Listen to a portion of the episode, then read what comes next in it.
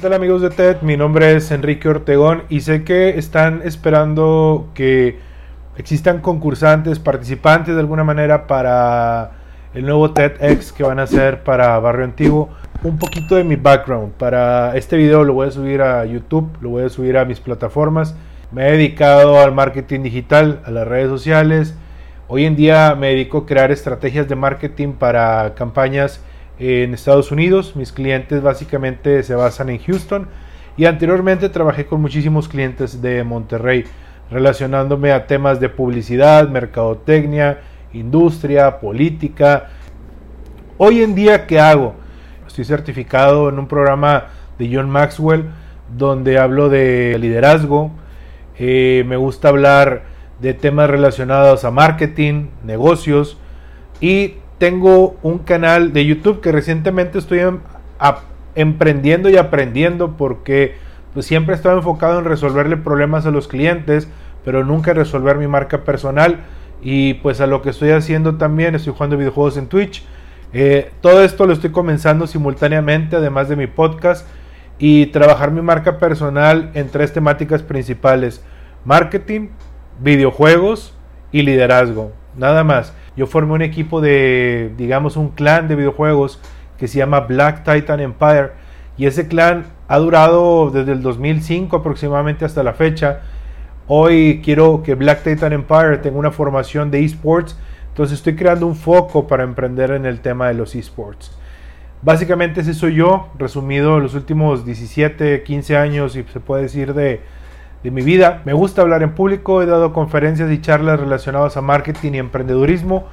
Yo hoy para TED, TEDx, eh, Barrio Antiguo, quiero hacer una charla que se relacione a la publicidad, pero no es de la publicidad tradicional que conocemos. En alguna ocasión tuve la oportunidad de viajar a, a Nueva York, sí, bastantes personas, pero resulta que era un desarrollador, o imitamos o emulamos un pequeño brainstorming una lluvia de ideas y empezamos a hablar de la publicidad personalizada, pero no de la publicidad digital, sino la publicidad tradicional, donde hablábamos qué tanto tiene que pasar para que la publicidad se convierta en una publicidad personalizada para el individuo, pero desde panorámicos, desde parabuses, donde a través de algún dispositivo que ha insertado tal vez en nuestro cerebro, en nuestra vista, en algunos lentes, en algún lugar, ese dispositivo pueda tener acceso a escanear información a través de tal vez panorámicos, banners o códigos QR, donde al hacer este escaneo podamos detectar o este sistema pueda detectar nuestra personalización del individuo y pueda lanzar publicidad simplemente para ti.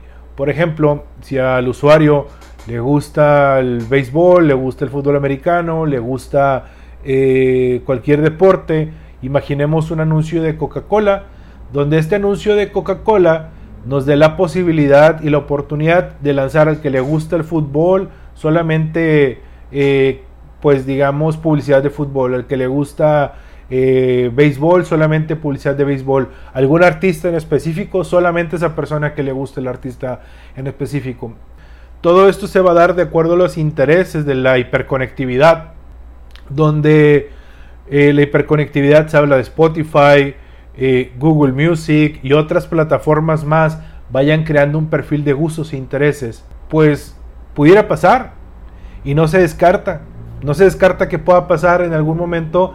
Obviamente son situaciones demasiado intrusivas, pero si el usuario está de acuerdo y acepta los términos, es muy posible que quiere estar ahí. Hoy en día los celulares son una herramienta eh, que más que una herramienta es un órgano del ser humano que nos ha dado posibilidades a acceder a, o accesar información que en los años 90, e incluso en los principios del 2000, no creíamos posible.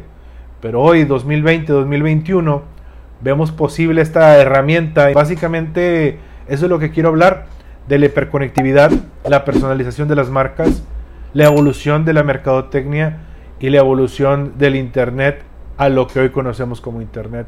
Muchas gracias por darse el tiempo. La verdad es que quisiera completar esta charla, pero sé que pues es algo de ejemplo para ustedes.